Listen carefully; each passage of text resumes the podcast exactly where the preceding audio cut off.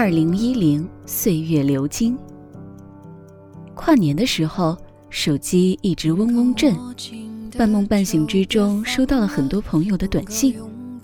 我自己也觉得很奇怪，为什么这晚我没有出去？我没有在酒吧，没有在 KTV，没有在电影院，没有在任何一个充斥着节日热闹气氛的场所。我只是写了一会儿稿子，然后爬到床上去睡了两三个小时。我想，这段日子真的太累了，脑力劳动有时比体力劳动更辛苦。不晓得从什么时候开始，我变得不那么爱凑热闹，不那么热衷于打扮得漂漂亮亮，跟一群朋友在最繁华的地方嘻嘻哈哈。从什么时候开始，我觉得坐在酒吧里，看着觥筹交错，看着灯红酒绿的世界，陌生而游离。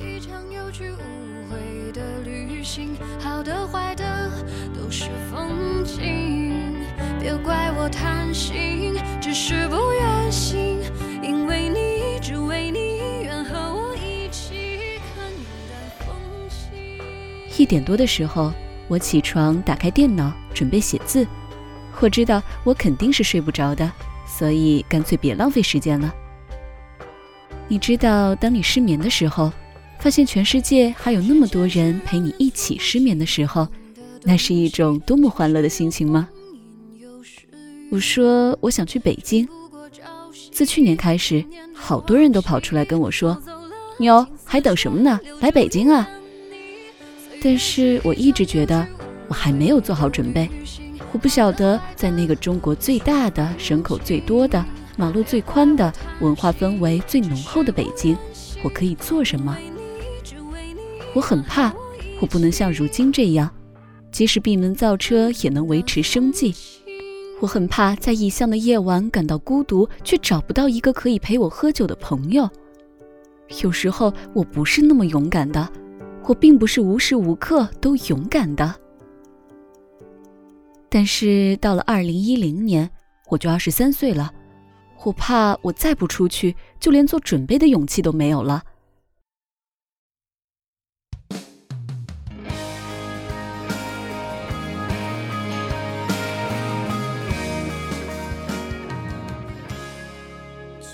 我看过一个禅宗故事，一对夫妻在一个庭院里生活了好多年。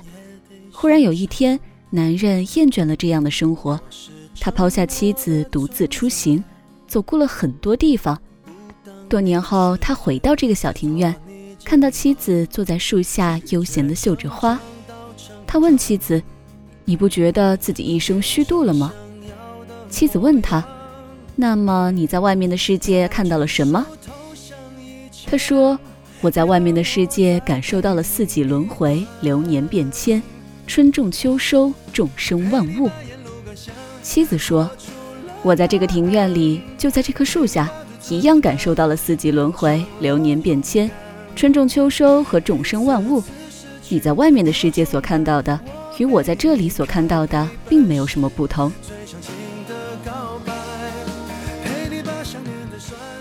在这么长一段时间里，我看了很多很多书，很多很多资料，但是我对这个故事的记忆尤为深刻。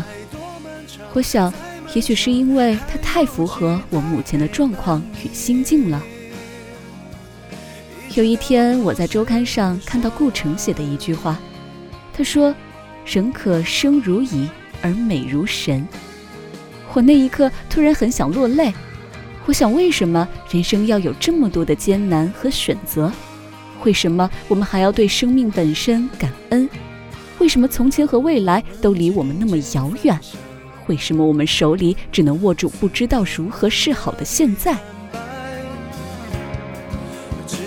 很晚的时候，好像是两点半还是三点半，我接到了二零一零年的第一个电话，一个朋友打来跟我说新年快乐。